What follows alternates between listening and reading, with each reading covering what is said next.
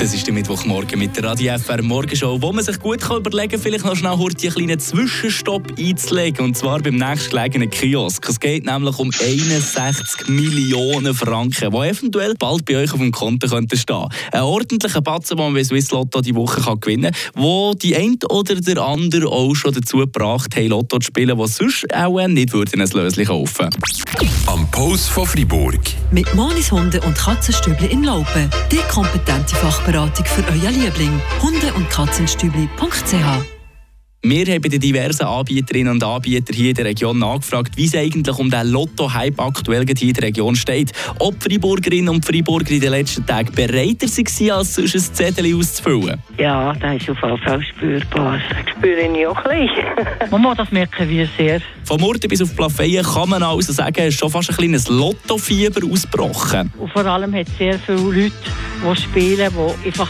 sonst nicht so spielen, die einfach das erste Mal vielleicht oder ein paar Mal im Leben gespielt haben. Das hat uns Frau Zbinden vom Kiosk Gedilek zu Oberschrott erzählt.